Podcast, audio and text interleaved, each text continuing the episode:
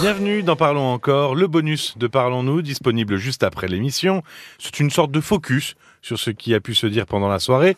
Je suis Paul Delair et pour m'accompagner et répondre aux questions, évidemment, Caroline Dublanche. Re-bonsoir Caroline.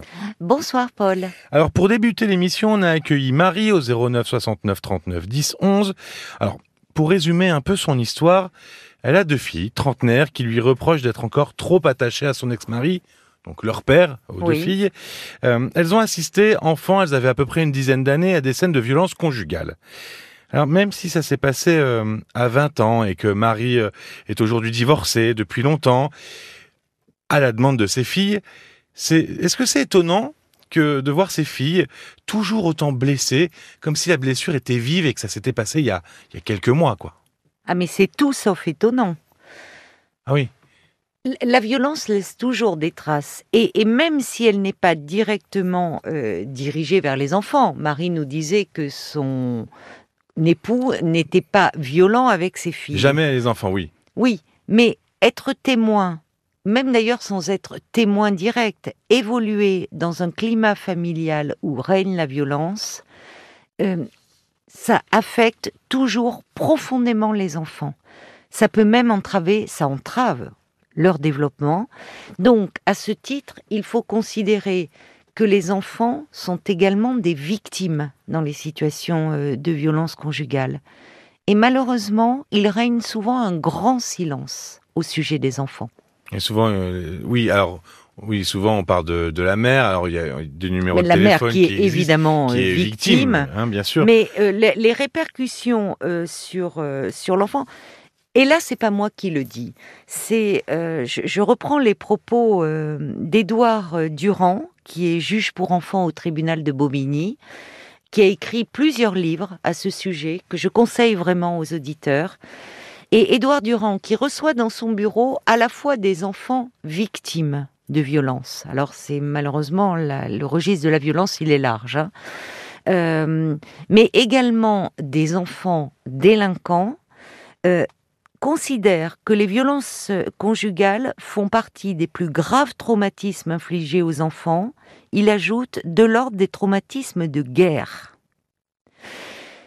Parmi les mineurs délinquants qu'il reçoit aussi en tant que juge pour enfants, c'est le rôle d'un juge pour enfants d'accueillir, de protéger, mais aussi euh, d'encadrer les, mineurs euh, qui transgressent la loi. 70% des mineurs délinquants sont des enfants euh, de femmes victimes de violences conjugales. Oui, il, est urgent d'agir.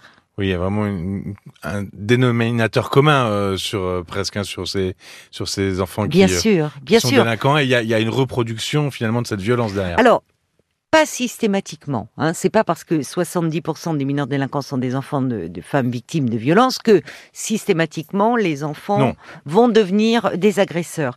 Mais il y a ça fait partie parmi les nombreux risques qui existent. Il y a ce risque-là. Euh, beaucoup, les risques les plus importants que l'on rencontre, tu parlais des filles de mari adultes. Ce qu'on constate, y compris chez des, donc, des, des personnes adultes, mais qui ont grandi dans un contexte de violence, c'est l'anxiété au premier plan. Parce que les enfants, euh, dans ce, dans ce, dans ce contexte-là, vivent dans un climat de terreur. Je ne parle pas de peur, je parle de terreur. C'est-à-dire qu'un enfant, et en plus, plus il est jeune, a besoin de repères réguliers, de, de petites habitudes de la vie quotidienne qui, là, à tout moment, euh, la, violence peut éclater, on ne sait pas à quel moment, ils sont dans la famille qui devrait être le lieu de la sécurité et le lieu où il y a danger. Et de nombreux enfants, même jeunes, hein, même jeunes, on voit des enfants de 7-8 ans à travers des dessins ou en consultation dire leur peur leur peur que quelqu'un meure, que maman meure, euh, que papa tue maman, que moi je meurs. Oui, des mots qui sont pas normaux dans la bouche d'un enfant. Mais bien sûr hein. que non. Donc, forcément, on sait aujourd'hui aussi, grâce à l'apport des neurosciences, que la peur, ça bouleverse le cerveau. Et ça met les enfants dans un état d'hypervigilance. Et euh, pas étonnant que ces enfants-là, euh, y compris ça peut nuire, y compris dans leur capacité d'apprentissage, tous les apprentissages cognitifs. Comment apprendre quand déjà aller à l'école, on sait que maman peut être seule à la maison? Et donc en danger. comment apprendre quand on vit dans la peur? Bon, je ne parle pas des troubles du sommeil, je parle pas. Enfin, la, liste euh, serait longue. Oui, oui. Puis à un moment, ça a été euh, presque pas abordé finalement, mais euh, la, la, la, relation de couple d'une des filles de Marie, où elle dit ça se passe pas très bien. Alors c'est pas forcément toujours le cas, mais on parle souvent de de, de, de la causalité entre l'enfance et la et, la relation amoureuse. Euh, finalement, un enfant qui a vu euh, ses parents, se, enfin en tout cas ses parents se taper, il y a peut-être une mauvaise image du couple, une mauvaise image du père. Forcément.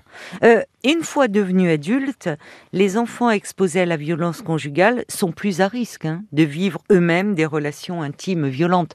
Quand on, il y a un risque de reproduction. Il y a un risque de répétition, bien sûr. Soit du côté d'être la victime, soit être l'agresseur. Parce que J'en parlais hier, mais on grandit en s'identifiant. Il y a un risque de mimétisme aussi.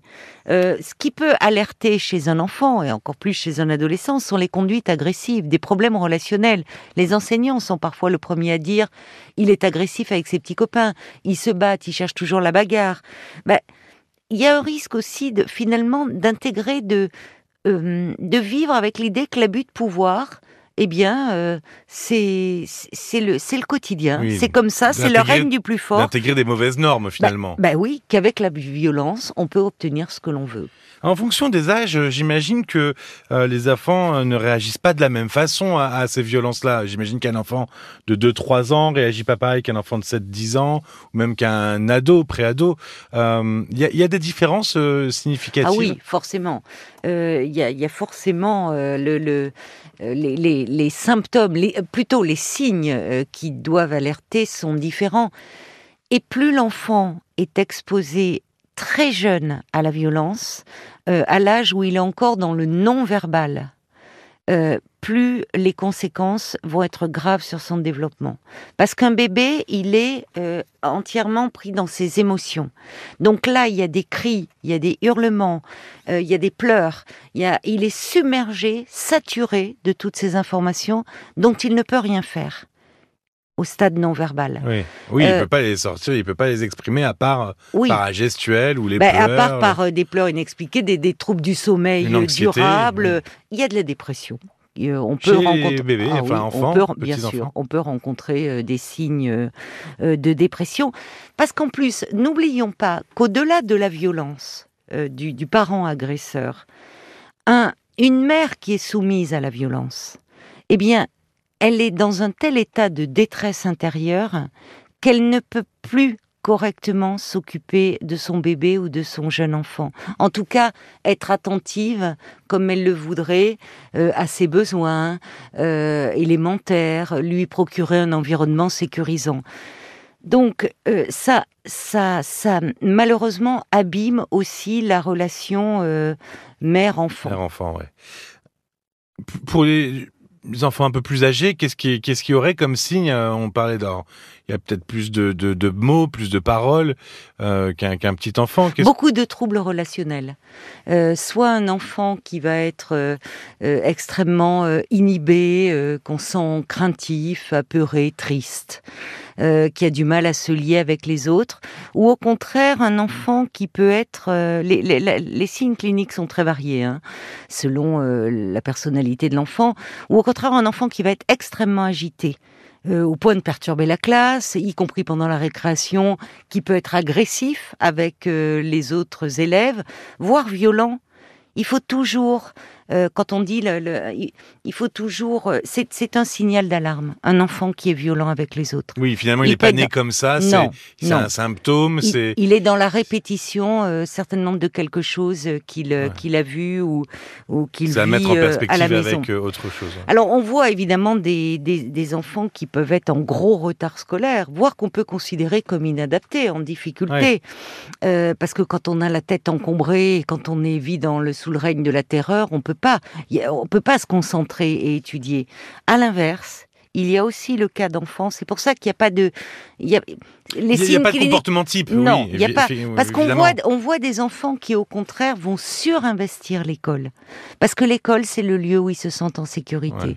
Et finalement, ça devient un refuge d'apprendre. Alors ceux-là vont mieux s'en tirer, évidemment. Une dernière chose à ajouter avant que je donne des numéros d'aide et d'écoute? Pour conclure? C'est c'est très bien que l'on parle de, de, euh, finalement de, de, enfin de la violence conjugale et qu'enfin euh, euh, il y, a, y, a, encore trop de femmes qui qui, qui meurent. mais il ne faudrait pas oublier les enfants.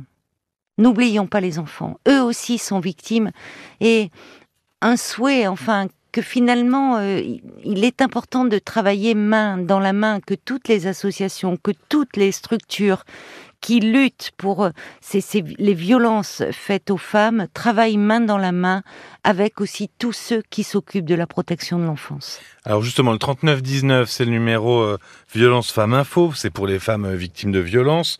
et il y a aussi le 119 qui est l'Allo Enfance en danger pour les enfants, les ados mais aussi euh, pour les adultes si euh, ils sont confrontés à une situation d'enfant en danger. Bien sûr, euh, ne pas hésiter à signaler. Les voisins, la famille, enfin n'hésitez pas. Et il y a même un, chat pour les moins de 21 ans sur sur allo119.gouv.fr si vous pouvez pas téléphoner. Les numéros à 39 19 119, ils sont évidemment gratuits, ils sont anonymes, ils sont accessibles 24 heures sur 24, 7 jours sur 7 et il faut savoir aussi que l'appel n'apparaît pas sur vos relevés téléphoniques.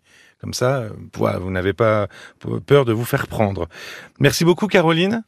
Merci à toi, Paul. On a aussi euh, beaucoup parlé de culpabilité. Ce soir, on a eu Tina qui avait l'impression de ne pas euh, assurer correctement la prise en charge de ses parents, euh, qui avait une maman Alzheimer et un papa en perte d'autonomie. Puis aussi Marie qui n'osait pas changer de ville parce que son fils se reposait un peu trop sur elle. Son fils qui avait cinq enfants et qui mais finalement lui laisser la garde quand c'était euh, à son tour de, les avoir.